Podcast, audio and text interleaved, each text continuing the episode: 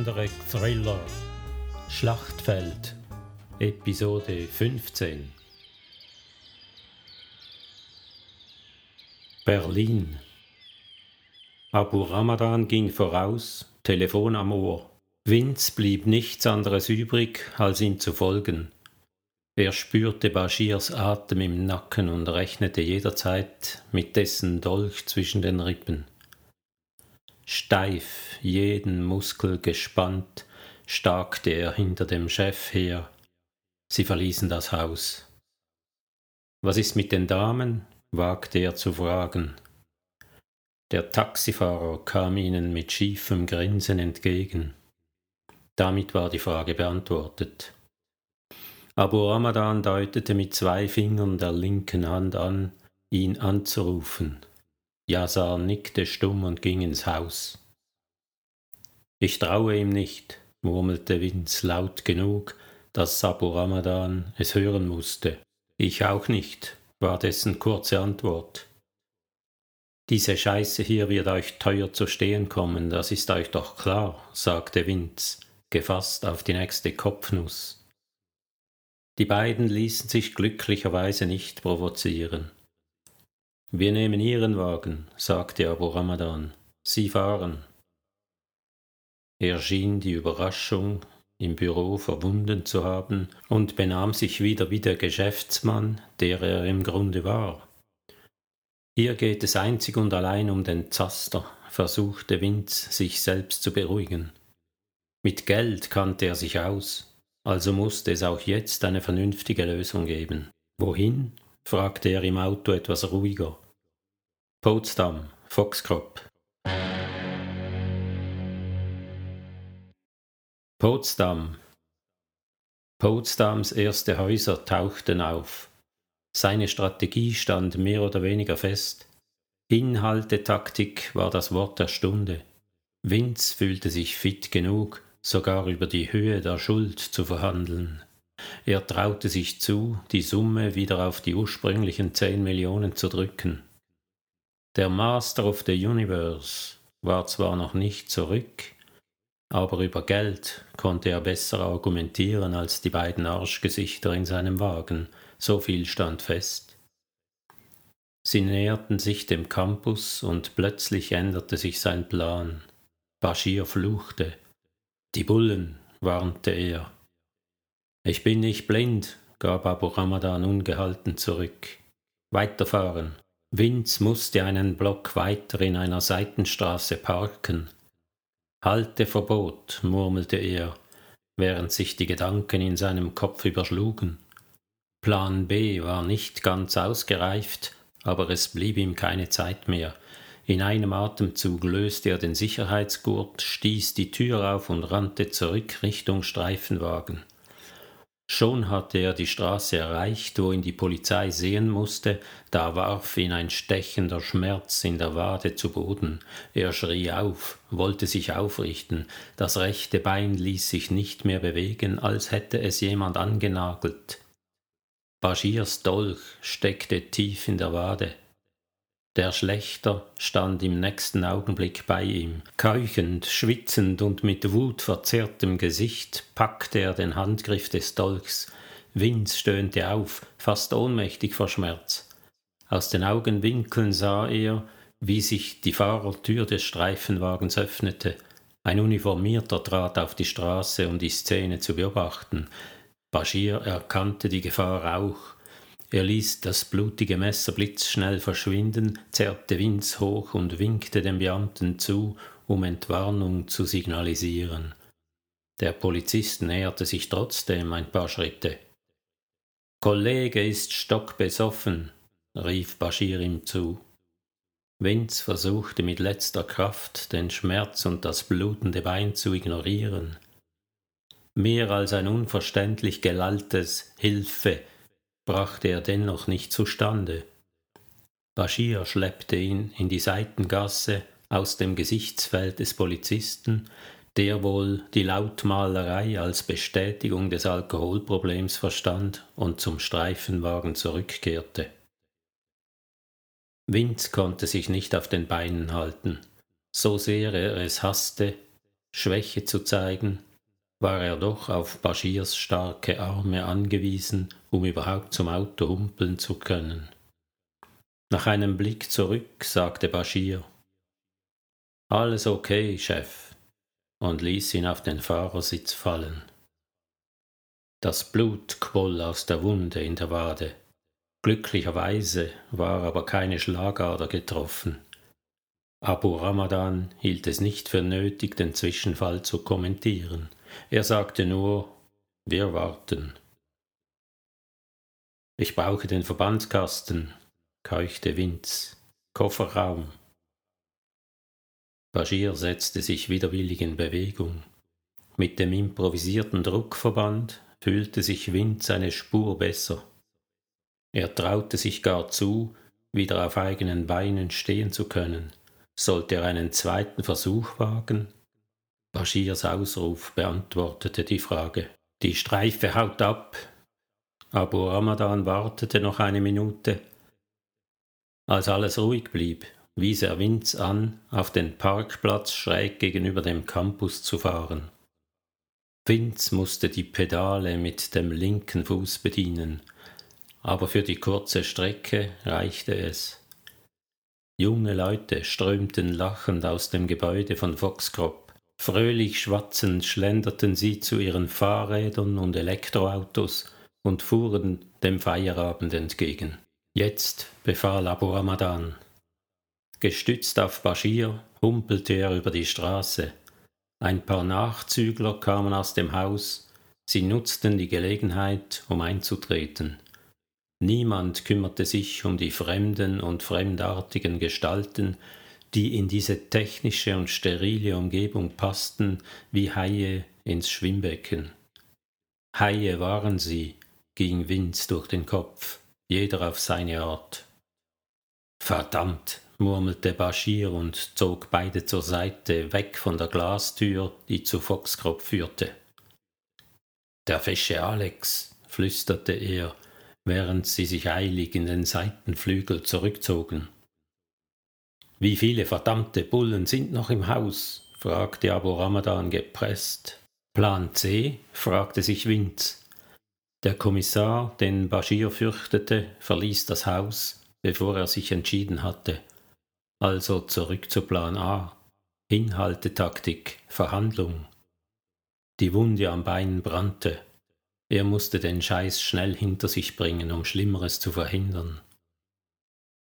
Du meldest dich an, befahl ihm Abu Ramadan am verschlossenen Eingang, und kein falsches Wort. Franz wartete im Büro. Der Kiefer klappte ihm herunter, als die beiden Arschgesichter hinter ihm eintraten. Was soll das werden? fragte er verärgert. Vince entschuldigte sich achselzuckend. Darf ich mich setzen? Mein Bein. Was ist mit deinem Bein? Abu Ramadan würgte den Dialog ab. Das Bein ist bald seine kleinste Sorge, falls Sie jetzt nicht spuren, Mr. Fuchs. Franz ließ sich nicht einschüchtern. Staunend hörte er Vince zu.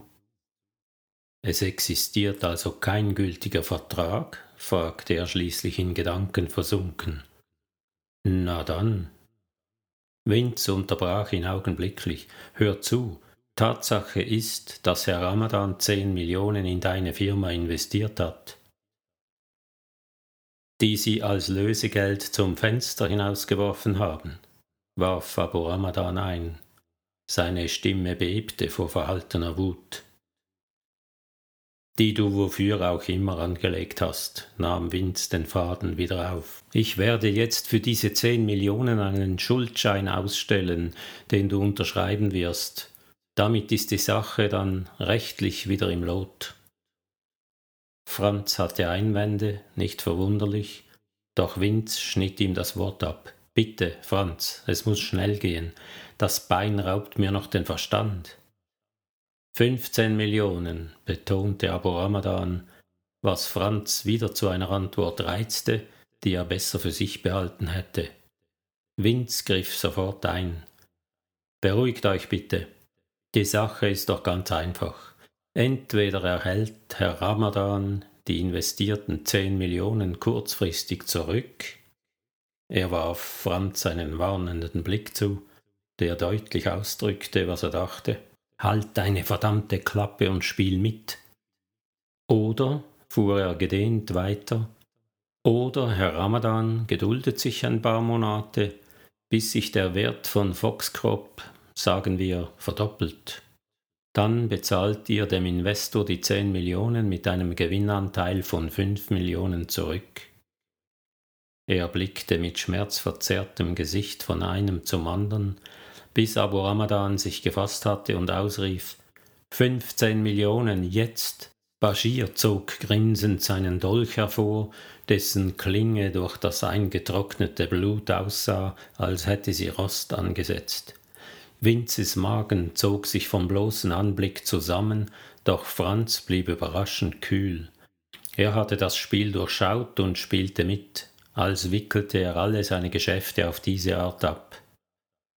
Herr Ramadan, sagte er ruhig, Ihr Gorilla kann uns hier und jetzt zu Hackfleisch verarbeiten.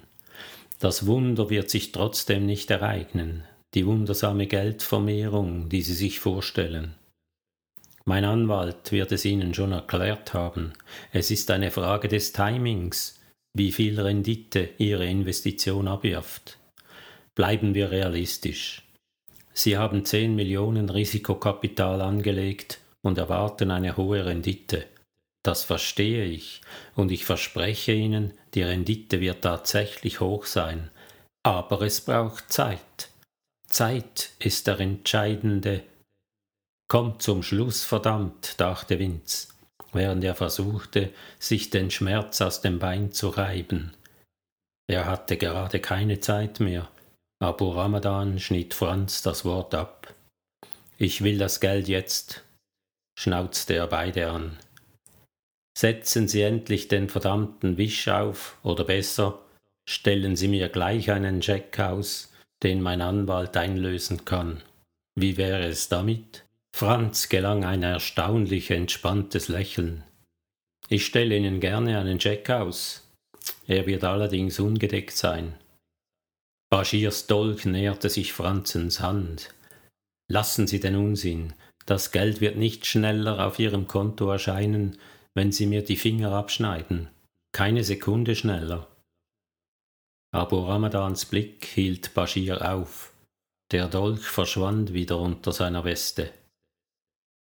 Der Schuldschein, jetzt, forderte der Chef. Vince glaubte, in Flammen zu stehen, während er das Schriftstück aufsetzte. Der Schmerz hinderte ihn nicht daran, den Text juristisch so undurchsichtig zu verfassen, dass Abu Ramadan am Ende seine 15 Millionen darin fand, obwohl sich Foxcrop nur verpflichtete, die 10 Millionen zurückzuzahlen. Die Bedingungen für die restlichen 5 Millionen waren so spitzfindig formuliert, dass auch die besten Anwälte jeden Rechtsstreit darum verlieren müssten. Vince war stolz auf sein unter höllischen Schmerzen geborenes Kind, das ohne weiteres von Franz unterschrieben und von seinem kriminellen Investor akzeptiert wurde. In spätestens zehn Tagen ist der Zaster auf meinem Konto, hielt Abu Ramadan beim Abschied fest. Setzen Sie sich mit meinem Anwalt in Verbindung, den kennen Sie ja. Ein Monat, warf Franz hastig ein, ich brauche einen Monat. Zehn Tage sind zu kurz, glauben Sie mir. Abu Ramadan trat ganz nah an ihn heran. Keine Spielchen mehr, fauchte er. Zehn Tage, keinen Tag länger, sonst ist Ihre Firma Geschichte und die Familie. Haben wir uns verstanden? Er hatte verstanden. Abu Ramadan wandte sich ohne ein weiteres Wort ab und verließ den Raum. Bashir packte Vince am Arm und zerrte ihn mit sich hinaus. Was soll das? Ihr habt doch jetzt alles, protestierte er schwach. Während der Grobian ihn mehr oder weniger hinausschleifte, sagte aber Ramadan im Flur, wir sind noch nicht fertig. Er brauchte jetzt dringend einen Plan C, dachte Vince, mit einem letzten Blick auf Franz, der die Szene mit angstvoll geweiteten Augen verfolgte. Lukas gab endlich Ruhe. Chris strich ihm übers Köpfchen und überließ ihn seinem Mobile. Der nächste Blick galt automatisch dem Smartphone. Sie erschrak. Der Anruf von Franz lag schon zwanzig Minuten zurück. Sie hatte ihn total vergessen in ihrer Rolle als Mutter. Vielleicht war sie doch keine gar so schlechte Mutter, dachte sie und lächelte wieder. Jamie hatte sich als zuverlässiger Babysitter erwiesen. Sie konnte guten Gewissens in Potsdam nach dem Rechten sehen. Die Streife war wie erwartet schon weg, als sie auf den Parkplatz einbog. Der Dienstwagen des Fashion Alex stand noch da, was sie automatisch in Erregung versetzte. Dumme Kuh, schalt sie sich. Am Eingang des Laborgebäudes stieß sie, in wirre Gedanken versunken, beinahe mit ihm zusammen. Ich dachte, es sei alles geklärt, bemühte sie sich sofort um einen nüchternen Ton. Trotzdem brodelte es in ihr, denn seine Art und das Auftreten erinnerten einfach allzu sehr an den heimlichen Schwarm Generalbundesanwalt Osterhagen. Der müsste sie einmal, nur ein einziges Mal, brutal flachlegen, um ihr diese Fantasie endgültig auszutreiben, dachte sie, während sie dem feschen Alex nicht zuhörte. Nur ein Wort blieb hängen. Ungereimtheiten? Fragte sie stirnrunzelnd. Welche Ungereimtheiten? Er lächelte. Wieder überlagerten sich Osterhagens Züge auf seinem Gesicht, dass sie den Blick senken musste.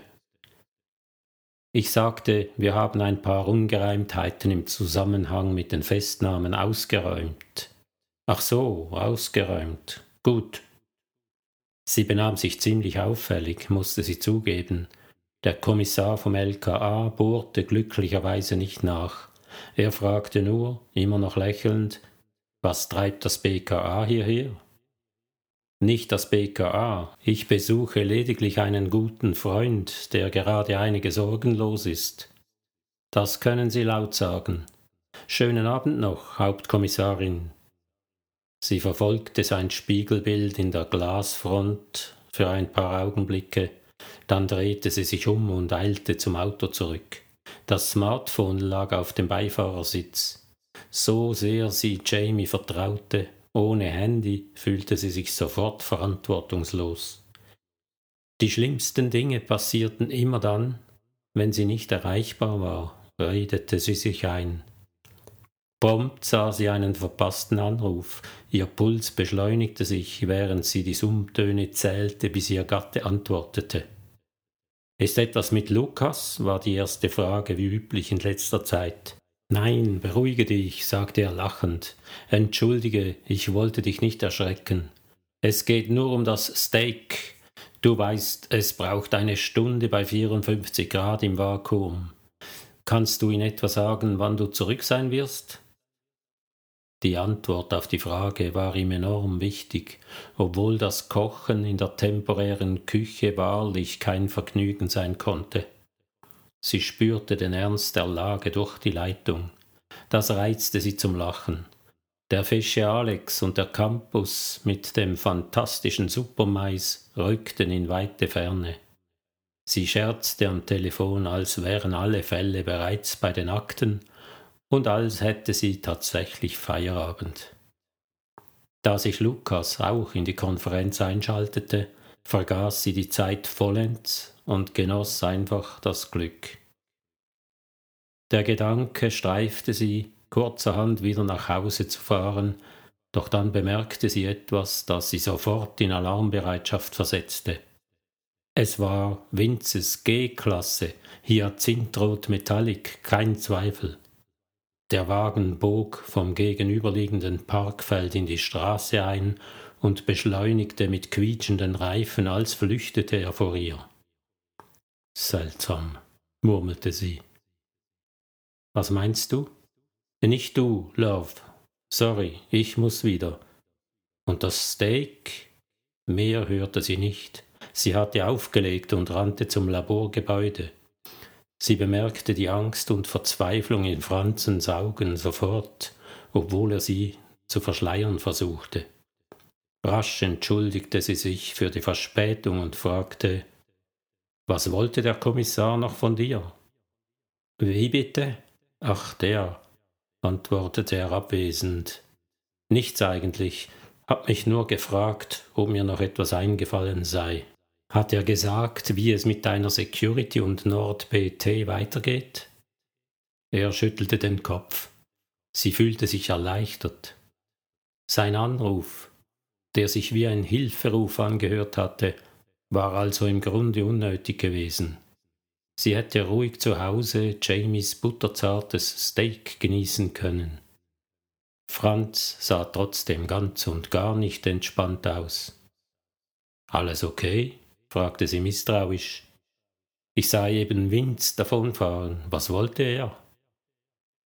Als hätte sie einen empfindlichen Nerv getroffen, sprang er auf und begann erregt im Büro auf und ab zu tigern. Was ist geschehen? Sprich mit mir. Geht es wieder um das Lösegeld, um den Clan? Sie glaubte die Antwort zu kennen, bevor er den Mund öffnete. Er kehrte zum Arbeitsplatz zurück, stützte beide Hände auf die Tischplatte und sah sie mit den Augen eines geschlagenen Bernhardiners an. Genau darum geht es. Die wollen die zehn Millionen sofort, zehn Tage geben sie mir, dann greifen sie die Firma und die Familie an. Ich muss doch noch an die Gauner von NordBT verkaufen.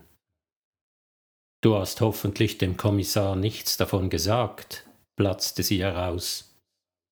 Sie bereute die Frage sofort, entschuldigte sich noch einmal und bemühte sich um einen sachlichen Ton, als beträfe sie die elende Story nicht persönlich.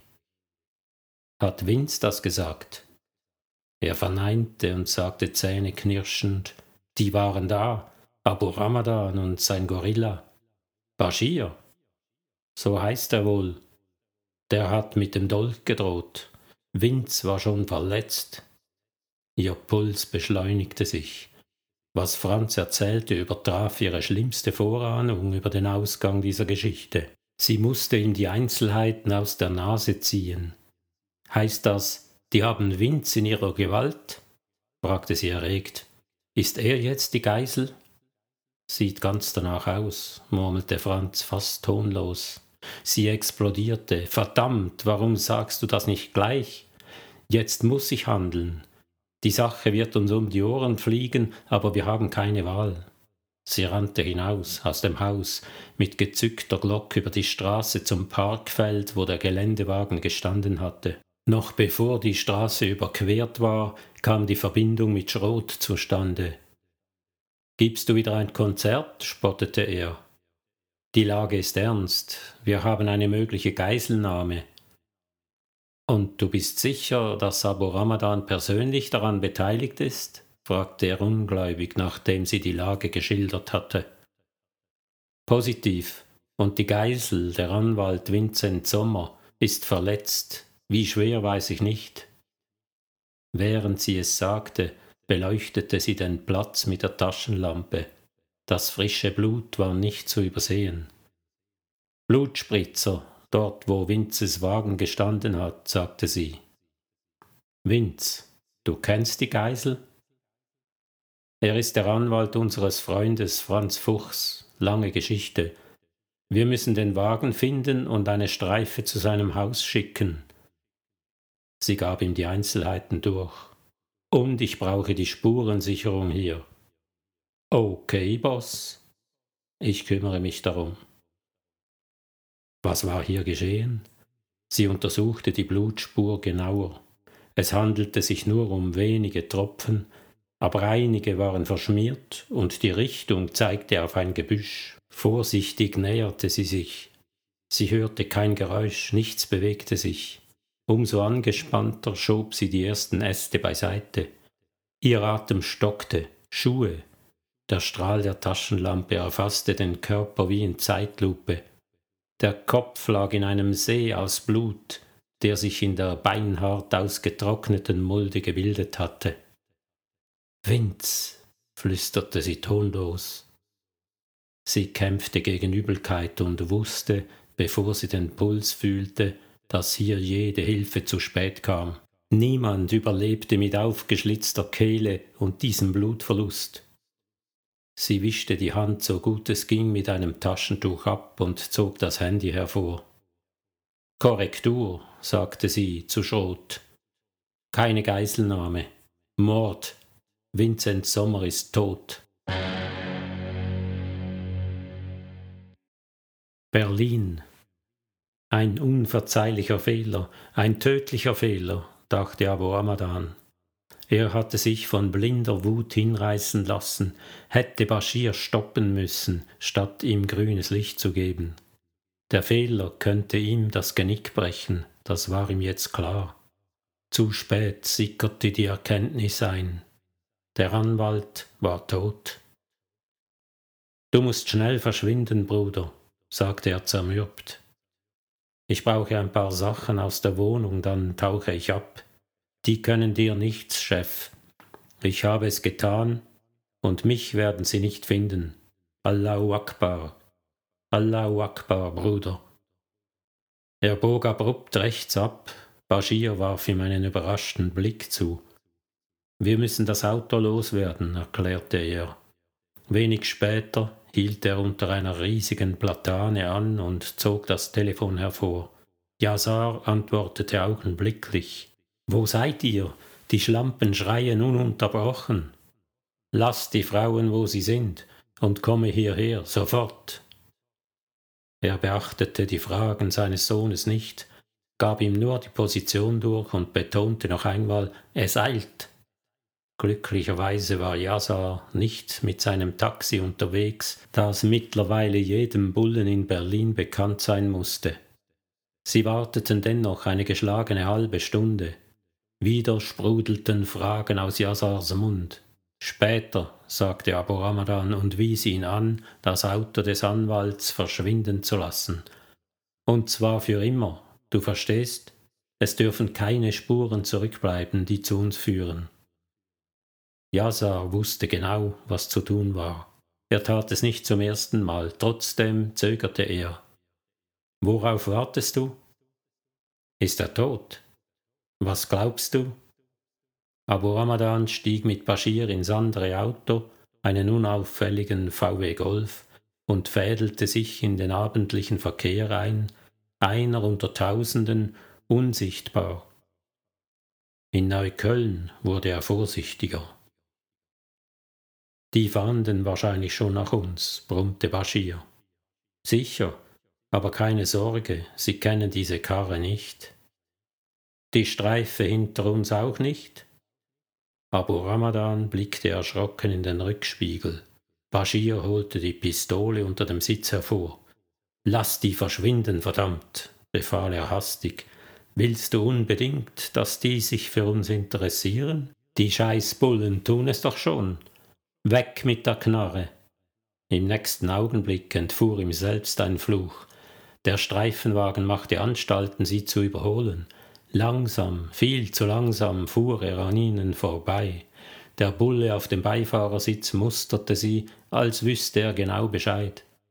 Abu Ramadan sah schon die Stoppkelle vor dem geistigen Auge. Wir bleiben ganz ruhig, betonte er, um sich selbst zu beruhigen. Er begann unvermittelt zu lachen, als hätte er den besten Witz seit langem gehört. Bashir erschrak, dann verstand er und stimmte ins Gelächter ein. Es hörte sich an wie Schweine auf der Schlachtbank. Der Streifenwagen fuhr weiter, beschleunigte und verschwand um die nächste Ecke.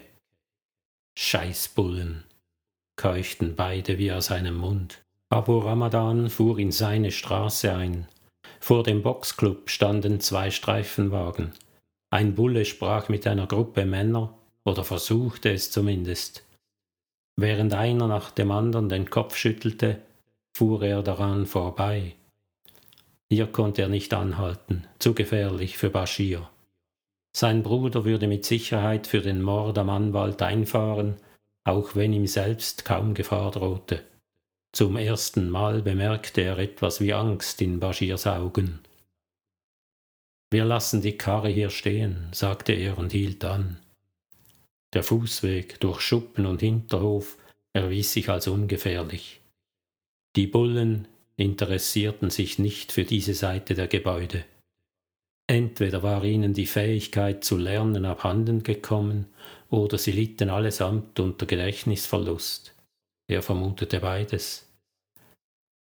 Du musst dich trotzdem beeilen, schärfte er dem Bruder ein. Es schmerzte, Bashir auf diese Weise zu verlieren. Auch Bashir machte einen ungewohnt müden Eindruck, als trüge er eine zentnerschwere Last. Sie beide hatten so ziemlich alles gesehen und gemeinsam durchlebt, was dieser verfluchte Planet an Gemeinheiten zu bieten hatte.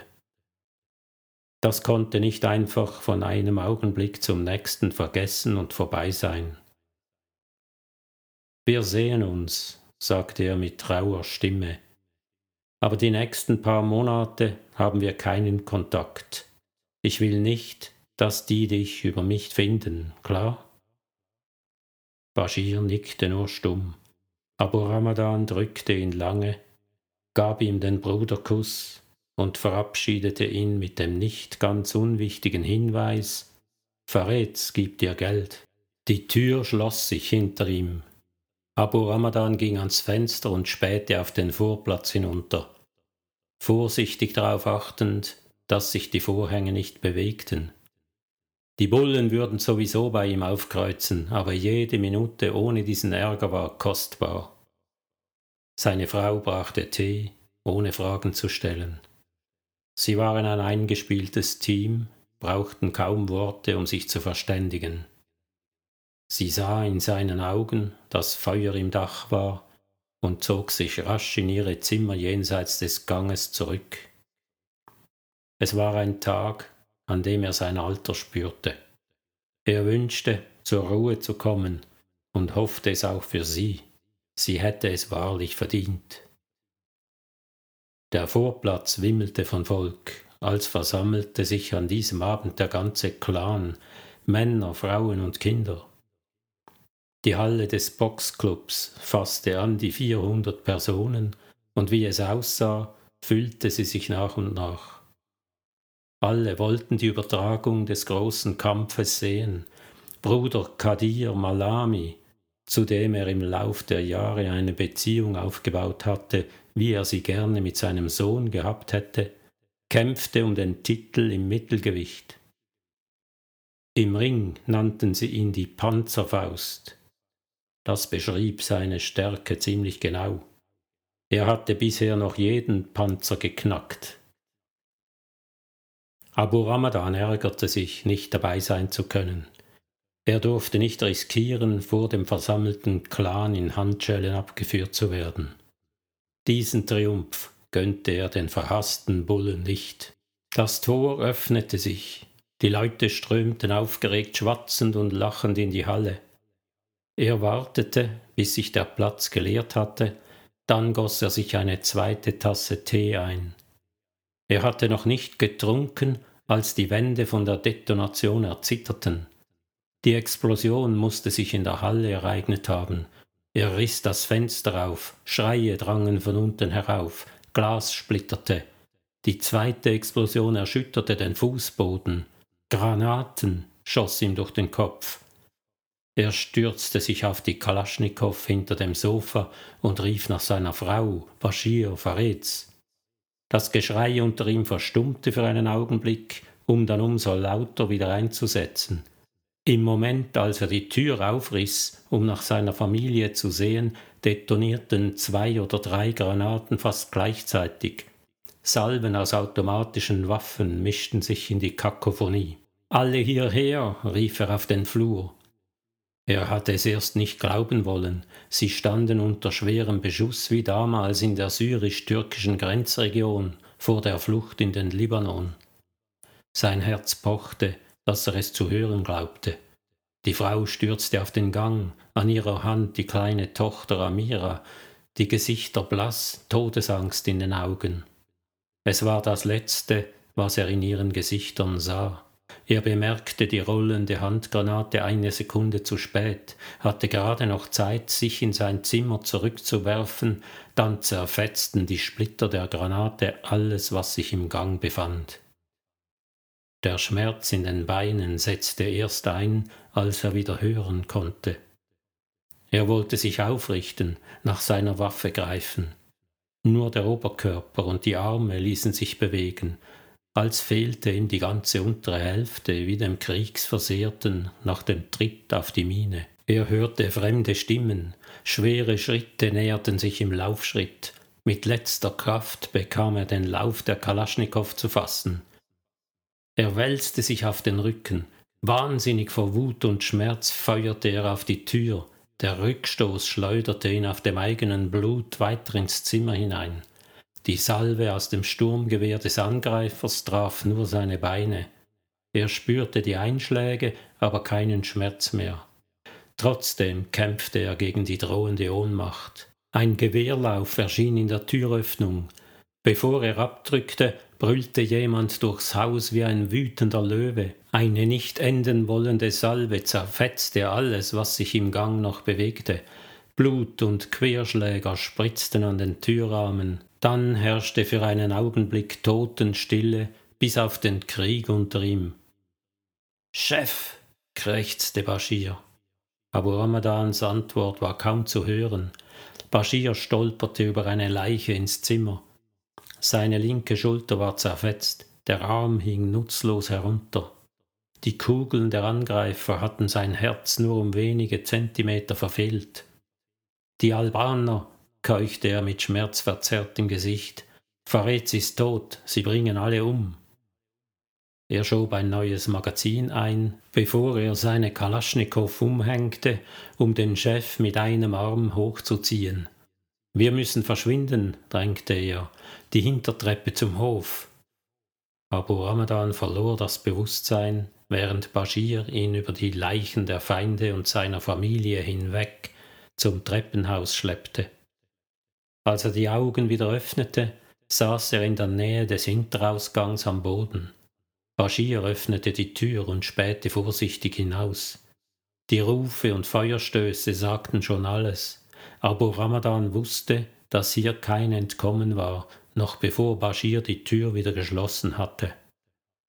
Der Bruder wollte etwas sagen, doch eine Detonation übertönte die Worte wuchtiger, lauter und haarsträubender als alles, was bisher in dieser Hölle geschehen war. Sie spürten die Druckwelle bis in ihr Versteck. Das musste das Ende sein. Bald würde hier alles in Flammen stehen, schoss ihm durch den Kopf. Bashir gab noch nicht auf. Wieder spähte er hinaus. Rauch hüllte den Hof ein wie dichter Nebel. Er zerrte seinen Chef hoch der nur noch wie ein nasser Sack an seinem Arm hing. Komm, wir schaffen es bis zum Schuppen, dann hinten raus.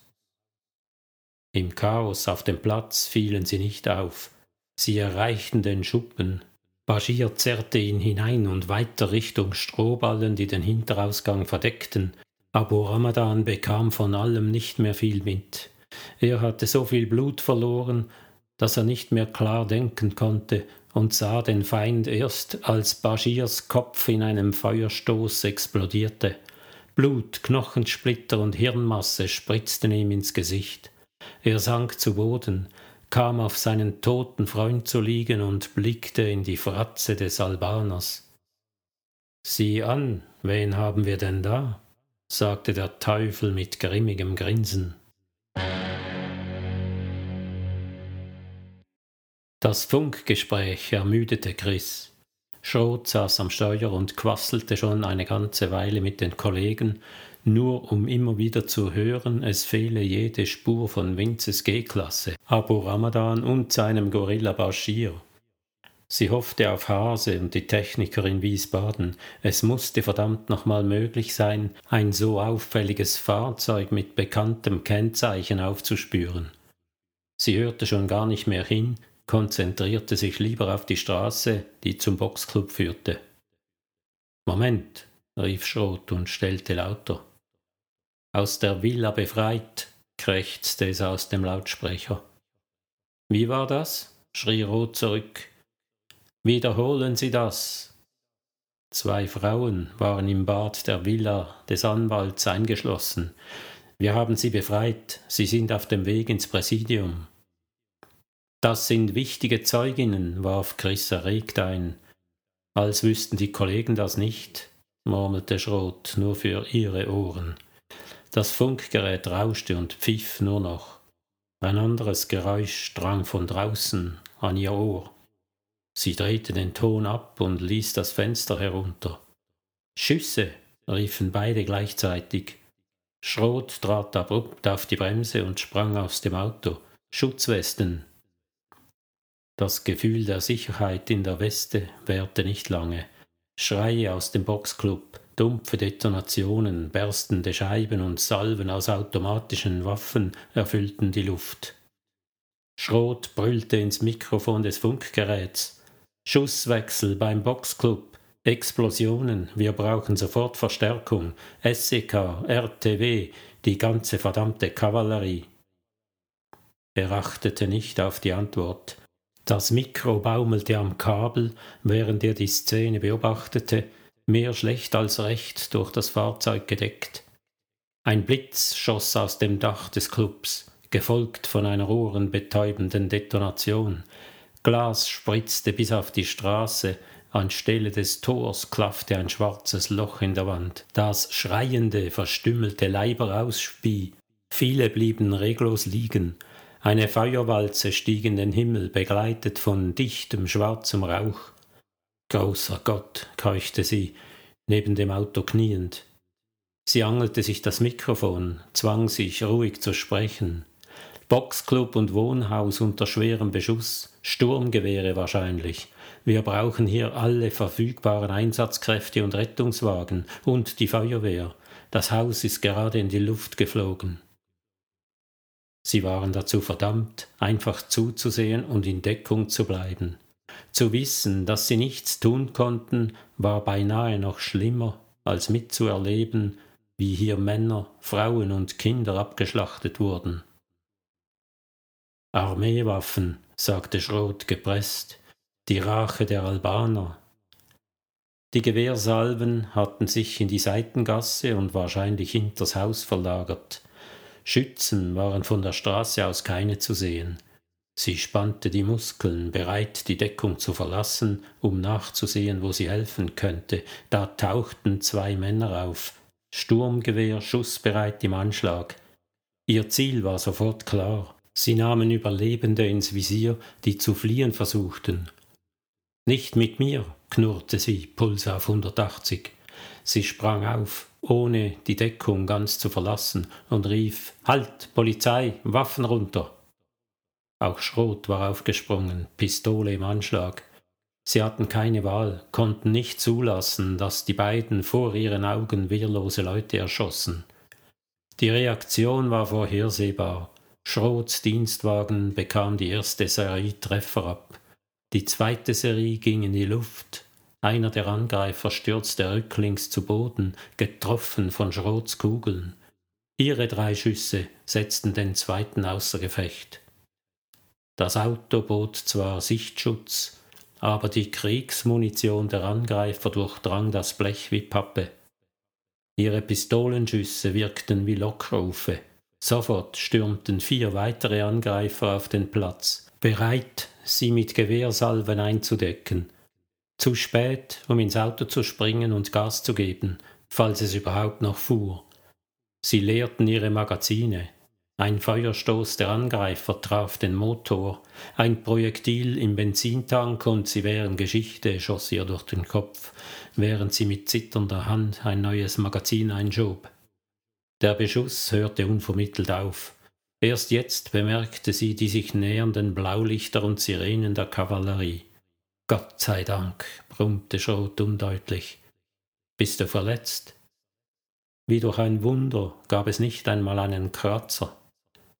Wie viele sind es? fragte sie mit staubtrockener Kehle. Ihr Hustenanfall übertönte die Antwort. Ein Dutzend mindestens, vermutete sie, denn das Knattern und die Schreie der Opfer hinter dem Haus hatten nicht aufgehört. Scheinwerfer flammten auf und machten die Nacht zum Tag. Zwei Einheiten des SEK rückten im Schutz von Stahlschildern langsam vor. Scharfschützen stürmten in die angrenzenden Häuser, um Stellung zu beziehen. Die Feuerwehr musste tatenlos zusehen, wie die Halle abbrannte, solange der Ort des Massakers nicht gesichert war. Einzig unmittelbar angrenzende Häuser konnte die Truppe von weitem vor dem Übergreifen des Feuers retten. Trotzdem brannten schon vier Gebäude. Die Angreifer schienen eingekesselt zu sein, gaben aber nicht auf. Unsichtbare Schützen deckten die Spezialeinheit mit Sperrfeuer ein. Querschläger spritzten von den Schildern ab und schwirrten heulend bis vor ihre Füße. Chris rannte trotzdem über die Straße, dann verharrte sie geduckt hinter der Truppe. Sekunden später stellte sich Schrot keuchend und mit rotem Kopf neben sie. Verrückt geworden, was soll das? Du bist doch auch da, Granate elf Uhr, schrie jemand. Das Teufelsding explodierte im selben Augenblick. Dichter Nebel hüllte sie ein. Zwei, drei weitere Nebelgranaten detonierten rund um die Zugänge zur Halle und im Hinterhof, wahrscheinlich abgefeuert mit den handlichen Granatpistolen aus dem Lager bei Neuruppin. Bei einer Sichtweite von weniger als zwei Metern wurde die Orientierung schwierig. Ziele bekämpfen unmöglich. Das galt sowohl für sie als auch für die Angreifer. Die wollen abhauen, war Schroths zwingende Schlussfolgerung. Der Nebel sollte den Rückzug sichern. Sie versuchte, sich möglichst genau an den Lageplan zu erinnern. Die Sturmgewehre waren verstummt, unmöglich, den Feind so zu lokalisieren. Sie musste sich auf den Plan im Kopf verlassen. Es gibt einen Fluchtweg aus dem Hof durch den Schuppen. Er führt in eine schmale Gasse im Süden, sagte sie dem Kommandanten des SEK. Wenn ihr ihnen hier den Weg abschneidet, werden sie durch jene Gasse zu flüchten versuchen. Der Kommandant überlegte nicht lange. Wir teilen uns auf, befahl er. Gruppen eins und zwei riegeln die Gasse ab. Die anderen rücken mit mir auf den Hof vor. Sie folgte diesen Männern, Schrot schloss sich der Gruppe 1 an. Die Feuerwehr konnte endlich beginnen, die Trümmer der Halle zu löschen und die ersten Opfer zu bergen. Ein Sprühregen hüllte das Haus ein und löste den Nebel rasch auf. Sie blickte automatisch nach oben, bemerkte die Bewegung aus den Augenwinkeln. Achtung, zwei Uhr auf der Eiche, rief sie, Pistole im Anschlag. Der Kerl in der Baumkrone hatte freie Sicht aufs Geschehen und er war im Begriff, eine Handgranate zu werfen. Fast gleichzeitig knallten ihre Pistole und der Gewehrschuss eines Scharfschützen. Die Handgranate zündete. Die heftige Explosion zerriss die Baumkrone und den Angreifer. Blutiges Blattwerk prasselte auf sie herunter. Schade um die schöne Eiche, knurrte sie wütend. Die abgerissenen Äste der Baumkrone hielten den verstümmelten Körper umklammert, als wollten sie ihn erwürgen für den Frevel. Sie wandte sich angewidert ab. Der Weg in den Hof war frei. Sie rannte an den SEK-Leuten vorbei zum Schuppen. Beim Betreten stoppte sie ein Geräusch. Eine Tür ächzte an rostigen Angeln. Sie widerstand dem Impuls, dem Flüchtenden durch die Hintertür zu folgen. Das SEK würde ihn empfangen, wer immer es war. Es gab anderes zu tun im Schuppen. Sie roch es zuerst nur, dann schossen Stichflammen fast explosionsartig aus den Strohballen. Der Schuppen war nicht zu retten, vielleicht aber der Mann, der leise stöhnend in unmittelbarer Nähe des Brandherdes lag, unfähig, sich selbst in Sicherheit zu bringen. Erst auf den zweiten Blick erkannte sie, worauf der alte Mann lag. Baschirs Gesicht gab es nicht mehr, doch die Muskeln an seinen nackten Armen identifizierten ihn eindeutig, zumal Abu Ramadans Kopf auf der Brust der Leiche ruhte. Der Alte starrte sie mit fiebrigen Augen an. Eine Blutlache, beinahe so groß wie Bashirs Körper, hatte die Dielen rot gefärbt. Abu Ramadans Unterschenkel sahen aus wie durch den Fleischwolf gedreht, und in seinem Bauch steckte ein Messer, Bashirs ellenlanger Dolch. Die Flammen züngelten nach seinen Haaren, die Lippen bewegten sich, er würde lebendig verbrennen. Sie widerstand dem immer stärker werdenden Fluchtreflex, versuchte flach zu atmen. Es gelang ihr unter Schweißausbruch, dem Sterbenden unter die Arme zu greifen und ihn Zentimeter und Zentimeter vom Feuer wegzuziehen. Auf halbem Weg zur Tür stöhnte er überraschend laut auf, als wollte er ihr etwas sagen. Erschöpft von der Anstrengung, mit brennenden Augen hielt sie inne und beugte sich zu ihm hinunter. Wieder quietschte die Tür mit den rostigen Angeln. Sie fuhr herum. Da bist du ja, verdammt, rief Schrot, immer noch mit rotem Kopf, diesmal wahrscheinlich von der Gluthitze des Strohfeuers. Du bist wirklich ver. Er brach abrupt ab, als er sah, wer bei ihr lag. Abu Ramadan, hauchte er mit großen Augen. Der Sterbende hatte ihn erkannt, auch seine Augen weiteten sich, die Lippen formten Schrots Namen. Sie beugte sich wieder zu ihm hinunter. Schrot packte Abu Ramadan an den Schultern. Wir müssen hier raus.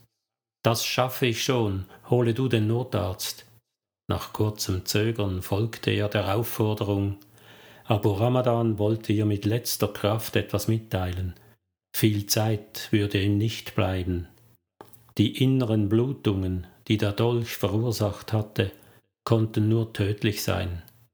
Seine Organe würden in wenigen Minuten versagen, vermutete sie.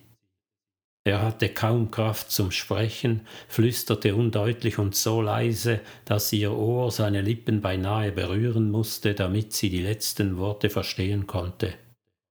Rot, rot, glaubte sie zu hören.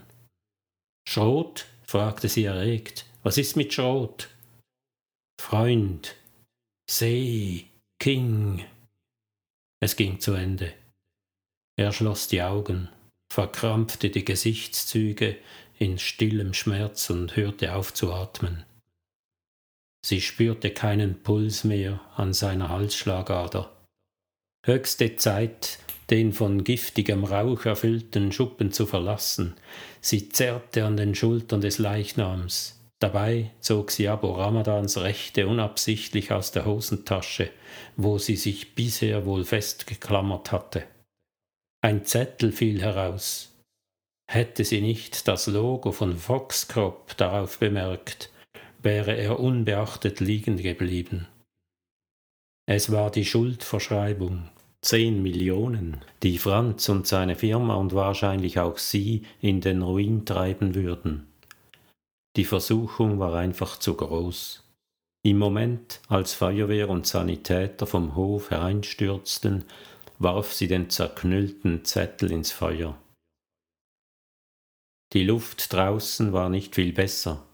Sie hielt sich ein Taschentuch vor Mund und Nase, während sie nach Schrot Ausschau hielt. Im Chaos, das auf dem Hof herrschte, war niemand auf Distanz zu erkennen. Das Handy klingelte, kaum hatte sie es aus der Tasche gezogen. Der Scheißkerl ist da, sagte Schrot aufgeregt. Von wem sprichst du? Ja, Sar, ich glaube, ich habe ihn gesehen. Er ist nicht unter den Opfern, ist erst aufgetaucht, als es schon vorbei war. Bist du sicher? Nein, aber wir müssen die angrenzenden Häuser durchsuchen. Ich beginne mit Gruppe 1 an der Straße. Der Weg durch den Schuppen war versperrt. Sie rannte zur Straße, um die Eiche herum, in die Gasse, die auf der anderen Seite des Schuppens zum Hinterhof führte, den sie schon kannte. Die schier unerträgliche Hitze des immer noch brennenden Hauses erschwerte das Durchkommen. Mit angehaltenem Atem sprang sie über glühende Balken an bröckelnden Fassaden und verbarrikadierten Fenstern vorbei. Nichts bewegte sich im kleinen Hof am Ende der Sackgasse. Wenigstens war die Luft hier besser. Sie atmete freier. Etwas ruhiger betrat sie das Haus, welches die Gasse abschloss. Sie würde gegen die Straße vorrücken, während Schrot mit dem SEK ihr entgegenkam. In welchem Loch Jasar sich auch immer versteckte, sie würden ihn finden. Die Häuser besaßen keine anderen Zugänge oder Fenster als die auf die Straße und hier im Hof. Jasar saß in der Falle. Die systematische Suche erwies sich als zeitraubender und brisanter als gedacht. Etwa die Hälfte der Wohnungen war leer, alles potenzielle Verstecke, aus denen jederzeit Kugeln oder Messer fliegen könnten. Es war unmöglich, jedes Zimmer zu durchsuchen. Sie musste sich entscheiden. Yasa galt als Kronprinz des Clans und die Bewohner dieser Häuser gehörten zur großen Familie. Sie würden alles unternehmen, um Yasa vor der Polizei zu verstecken. Sie versprach sich also mehr Erfolg von der Durchsuchung der bewohnten Räume, aber das war gefährlich. Die erste Tür knallte ihr ein Junge sofort vor der Nase zu. Aufmachen, Polizei, rief sie. Als sich nichts regte, drohte sie, die Tür einzutreten. Die öffnete sich einen Spalt. Eine alte Frau musterte sie mit unverhohlenem Misstrauen. Was wollen? fragte sie in gebrochenem Deutsch. Ich suche Jasar. Nicht da. Die Tür ging zu. Chris setzte einen Fuß in den Spalt. Wenn es Ihnen nichts ausmacht, möchte ich mich selbst davon überzeugen. Nicht da, wiederholte die Frau mit beinahe weinerlicher Stimme. Von ihr drohte keine Gefahr, entschied Chris, stieß sie sanft beiseite und trat ein. Männer, die gefährlich werden könnten, waren keine da, nur die Oma mit zwei Enkeln, soweit sie auf die Schnelle feststellen konnte. Die Wohnung war klein, vier Zimmer, die eher Abstellkammern glichen, eine Kochnische und ein Bad. Die Leute lebten bescheiden. Sie entschuldigte sich und stieg vorsichtig ein Stockwerk höher. Der gebrechliche Mann mit langem, ergrautem Bart empfing sie im Rollstuhl unter der Tür. Er verwickelte sie sofort in ein allerdings sehr einseitiges Gespräch, als dankte er Allah, endlich mit jemandem sprechen zu können. Ihr Arabisch reichte indessen nicht für eine gepflegte Konversation. Abgelenkt durch den freundlichen Greis bemerkte sie die Gestalt im Treppenhaus unter ihr erst, als eine Stufe knarrte. Der junge Mann war in Eile. Halt, Polizei! Ihr Ruf wirkte wie ein Nachbrenner. Der Kerl, dessen Silhouette durchaus zu Yazar passte, hatte den Hof schon durchquert, als sie unten ankam. Er rannte in die enge Gasse, ohne zurückzublicken. Sie senkte die Pistole. Es war nicht Yazar, und er würde den Kollegen direkt in die Arme laufen. Drogen vielleicht, oder einfach Panik vor der Polizei, dachte sie und kehrte ins Haus zurück. Der alte Mann nickte ihr lächelnd zu, während sie eine Etage höher stieg. Diese Wohnungstür war verschlossen. Niemand antwortete auf ihr Klopfen und Rufen. Sie legte das Ohr an die Tür. Das Holz war dünn genug, dass sie flüstern und knarrende Schritte vernahm. Wieder drohte sie mit Gewalt, ein Schlüssel drehte sich endlich im Schloss. Die junge Frau mit dem Säugling auf dem Arm sah sie an, als hätte sie Hörner auf der Stirn. Keine Angst, ich suche nur Jasar. Haben Sie ihn gesehen? Wie gebannt starrte die Frau auf die Pistole in ihrer Hand, ohne zu antworten. Chris entschuldigte sich und ließ die Glock im Halfter verschwinden. Die Frau blieb stumm, haben Sie Jasa gesehen? Fragte Chris noch einmal. Die Frau schüttelte den Kopf, allzu zögerlich. Hier stimmte etwas nicht. Wer ist sonst noch in der Wohnung? Anstelle einer Antwort vernahm sie ein metallisches Kratzen. Im nächsten Augenblick stand sie mit gezückter Glocke im Wohnzimmer. Das Fenster war offen, das Geräusch wiederholte sich draußen, sie wagte einen vorsichtigen Blick hinaus. Jasar turnte auf der Feuerleiter nach unten, gut gedeckt durch die rostigen Treppenstufen. Halt, Polizei! rief sie hinunter. Die nutzlose Aufforderung erschien ihr selbst lächerlich. Jasar stand im Hof, sah mit wutverzerrtem Gesicht nach oben, wohl wissend, dass sie die Schusswaffe nicht einsetzen würde. Jasar, es ist vorbei, rief sie ihm zu. Sie können hier nicht fliehen. Sie sind umzingelt, geben Sie auf. Wir wollen Sie nur befragen. Jasar zeigte ihr den Finger.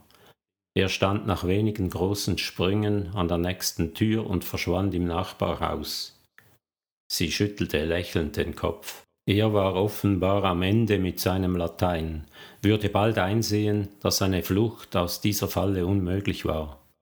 Sie informierte Schrot und brauchte nur noch zu warten. Unnötige Risiken durfte sie getrost vermeiden, also ging sie in den Hof hinunter, um ihn abzufangen, sollte ihm einfallen, das Haus wieder zu verlassen.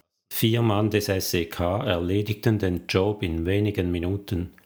Yasar war allerdings nicht dabei, als sie wieder aus dem Haus traten. Der Anblick machte sie für einen Augenblick sprachlos.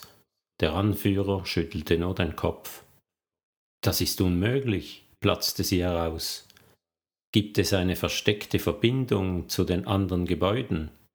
Habt ihr alle Räume durchsucht? Jeden verdammten Schrank. Der Gesuchte ist nicht in diesem Haus. Argumentieren führte zu nichts. Sie glaubte den Kollegen. Die waren allesamt Spezialisten, hatten solche Einsätze hundertfach geübt und durchgeführt. Es ist ein Wunder, sagte sie nachdenklich. Sieht so aus, brummte der Anführer, ebenfalls zermürbt. Wir schreiben ihn zur Fahndung aus. Sie wartete, bis die Gruppe abgezogen war, dann betrat sie das Haus der Wunder. Yasa musste da sein. Auf diesem Planeten gibt es Wunder nur im Vatikan. Möglicherweise beobachtete er sie gar heimlich, zeigte ihr wieder den Finger. Sie glaubte seine Gegenwart förmlich zu spüren. Der Gedanke an Schroths mitleidigen Gesichtsausdruck streifte sie kurz und machte sie wütend. Sie sparte sich die nochmalige Durchsuchung der zwei Wohnungen in den oberen Stockwerken. Falls es eine geheime Fluchtmöglichkeit aus diesem Haus gäbe, befände sie sich kaum in einer Wohnung. Eine solche Einrichtung musste jederzeit frei zugänglich sein. Wieder begann eine zermürbende Suche, noch dazu unter Zeitdruck. Schrot konnte jeden Augenblick aufkreuzen. Sie brauchte eine Antwort. Zuerst suchte sie die Räume des Erdgeschosses nach versteckten Kameras ab. Geheimtüren wurden manchmal mit solchen Kameras überwacht, um Überraschungen vorzubeugen.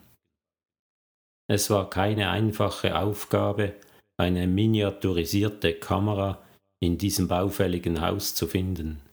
Die Tapete hing stellenweise in Fetzen am Panel herunter. Das Holz zeigte Risse wie eine alte kranke Haut und war übersät mit mehr oder weniger gut verspachtelten Astlöchern.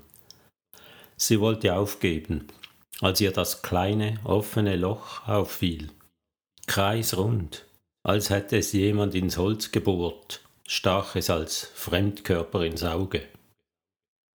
Die stecknadelkopfgroße Kamera mit dem etwas größeren Übertragungsmodul dahinter war beim genauen Hinsehen klar zu erkennen. Ihr Instinkt hatte sie nicht getäuscht. Ein Adrenalinschub schärfte ihre Sinne und sorgte augenblicklich für erhöhten Puls. Die Kamera überblickte einen großen Sektor rund um den Treppenaufgang, vermutete sie. Der Zweck war wohl kaum, die Hausbewohner beim Treppensteigen zu beobachten. Sie verstopfte das Loch mit einem Taschentuch. Unter der Treppe entdeckte sie bald, was sie suchte. Aufgeregt zog sie das Handy aus der Tasche. Danke fürs Zuhören, bleibt gespannt und bis zum nächsten Mal.